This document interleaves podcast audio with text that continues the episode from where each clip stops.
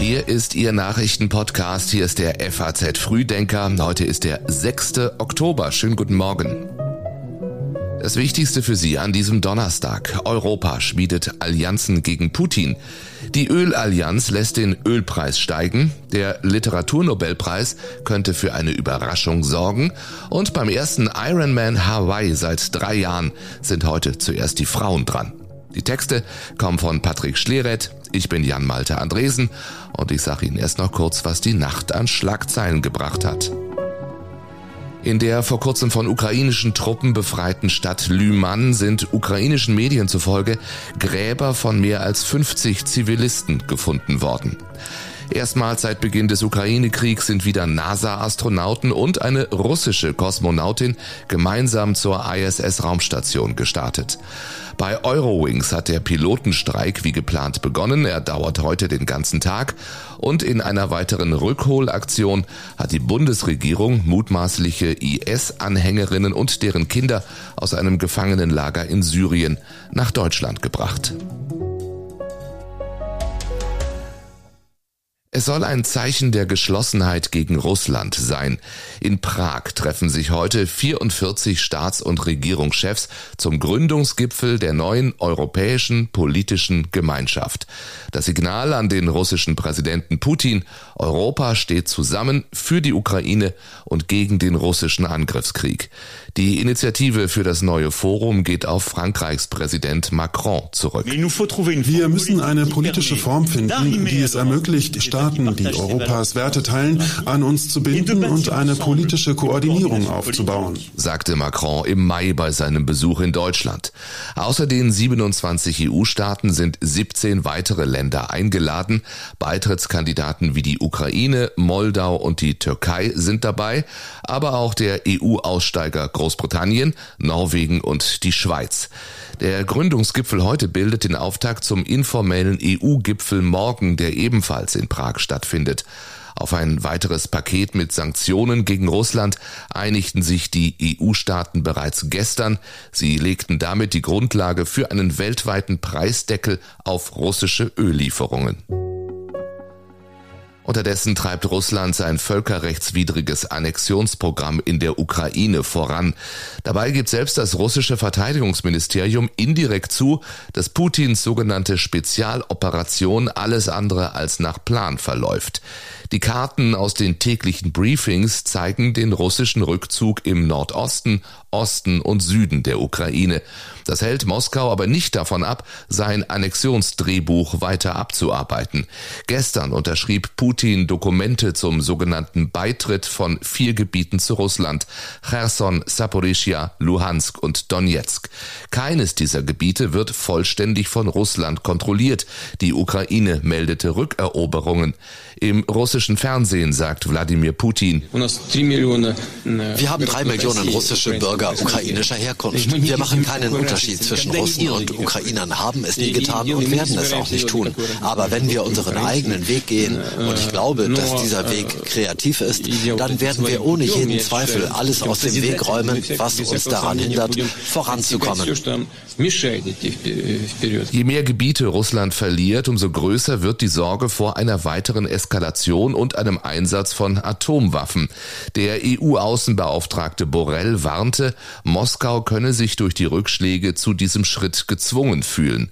Und der Politikwissenschaftler und Osteuropa-Experte Gernhard Mangott meint, Putin hat die Drohungen schon häufig gemacht, um eine Abschreckungswirkung zu erzielen, um die ukrainische Regierung dazu zu bringen, an den Verhandlungstisch zu kommen und westliche Regierungen davon abzuhalten, Waffen an die Ukraine zu liefern. Das hat bislang nicht funktioniert und nun werden diese Drohungen aber ernster zu nehmen sein, weil Russland auf dem militärischen Gebiet in immer neue Niederlagen schlittert und je näher Russland an eine Kriegsniederlage kommt, umso wahrscheinlicher ist es, dass Wladimir Putin auch Nuklearwaffen einsetzen wird. Nach Angaben aus Kiew griff Russland erstmals Ziele in der Nähe der ukrainischen Hauptstadt mit Kamikaze-Drohnen an.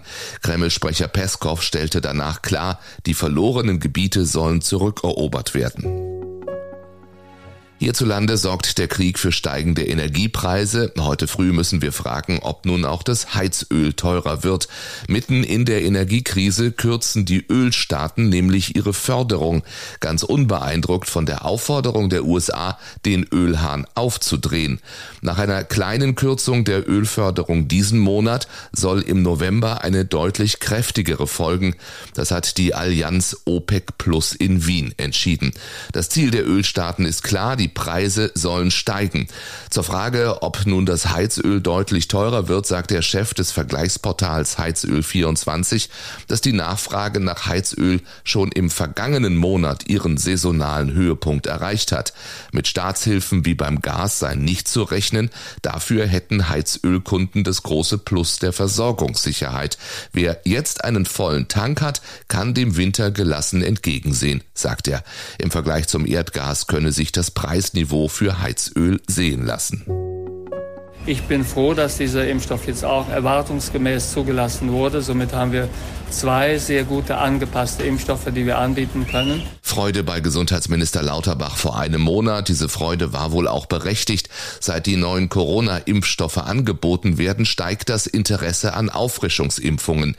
Im Mittel der vergangenen Woche wurden pro Tag 45.000 Personen geimpft. Vor zwei Wochen waren es noch mehr als 10.000 weniger. Die Ständige Impfkommission empfiehlt die vierte Impfung für alle, die mindestens 60 sind. In dieser Gruppe sind aber nicht mal 30 Prozent der Bürger viermal geimpft. Und auch jetzt verzichteten viele Ältere auf die vierte Impfung, sagte Hausärztin Ulrike Reinsch aus Erfurt der FAZ. Da fehle das Vertrauen. Stattdessen kämen jüngere Patienten, obwohl es für sie keine Impfempfehlung gibt. Heute Abend veröffentlicht das Robert Koch Institut seinen Wochenbericht zur aktuellen Corona-Lage. Die Sieben-Tage-Inzidenz war zuletzt deutlich gestiegen. Der Verband der medizinischen Labore teilt gestern mit, die Anzeichen für eine Herbstinfektionswelle verdichten sich. Die Eilmeldungen überschlugen sich gestern nun also doch. Elon Musk will Twitter kaufen. Breaking right now, billionaire Elon Musk has reversed course yet again and is once again proposing to buy Twitter. Und das zum vereinbarten Preis von 44 Milliarden Dollar. Dabei hatte er doch so gegen Twitter gestänkert und war vom Kaufvertrag zurückgetreten. Deswegen fragen nun viele, ist das die nächste Finte, um einem Prozess zu entgehen? Der sollte übernächste Woche beginnen und Musk gerichtlich zum Vollzug der Transaktion zwingen. Rechtsexperten schätzten seine Chance, aus dem Kaufvertrag herauszukommen, von Anfang an als gering ein. Musk hatte Twitter wiederholt vorgeworfen, den Anteil an Spam- oder Fake-Konten zu niedrig angegeben zu haben. Möglicherweise habe Musk realisiert, dass er mit seinen Verunglimpfungen einem Unternehmen schadet, das er am Ende doch übernehmen müsse, sagte Rechtsprofessorin Ann Lipton der FAZ. Zudem brachte das Verfahren wenig schmeichelhafte Handynachrichten zwischen ihm und anderen Figuren der Wirtschaftswelt zutage, etwa Springer-Chef Matthias Döpfner.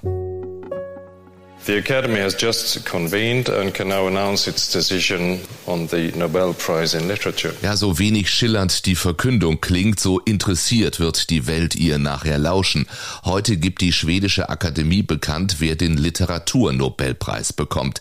233 streng geheime Namen stehen auf der Longlist und wie jedes Jahr wird fleißig spekuliert und diskutiert, nämlich ob die Auszeichnung wegen des russischen Angriffskriegs nicht an einen Ukrainer Ukrainer oder einen Osteuropäer gehen könnte. Die Wettbüros sehen allerdings neben Michel Ulbeck Salman Rushdie vorne, der Mitte August bei einem Attentat in den USA schwer verletzt worden war. Seine Auszeichnung hätte damit ebenfalls eine politische Dimension. Heute Vormittag wissen wir mehr, wenn es heißt. Och kan nu presentera sitt beslut om vem som ska tilldelas årets Nobelpris i litteratur. Und auch das bringt dieser Donnerstag Ladies First beim Ironman Hawaii, dem ersten seit drei Jahren mit erstmals zwei Renntagen und doppelt so vielen Startern wie bislang. Mehr als 5000 dürfen mitmachen, weil sie die Qualifikation teilweise schon vor drei Jahren geschafft haben, aber dann kam Corona dazwischen. Ein besonderer Blick heute lohnt auf die deutsche Laura Philipp. Anfang Juni gewann sie den Ironman in Hamburg mit der zweitbesten je von einer Frau erzielten erzielten Zeit. Beim letzten Ironman auf Hawaii war sie vierte.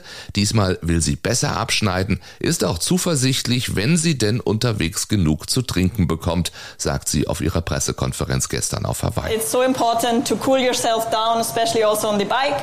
So hopefully I won't make any mistakes there and uh, yeah, then uh, it's going to be all out on the run. Das hier ist keine Langstrecke, 10 Minuten plus X jeden Morgen, damit Sie kompakt informiert sind. Der FAZ Frühdenker immer montags bis freitags morgens um 6, also auch morgen früh wieder. Ich würde mich freuen, wenn Sie dabei sind. Einen schönen Donnerstag wünsche ich Ihnen.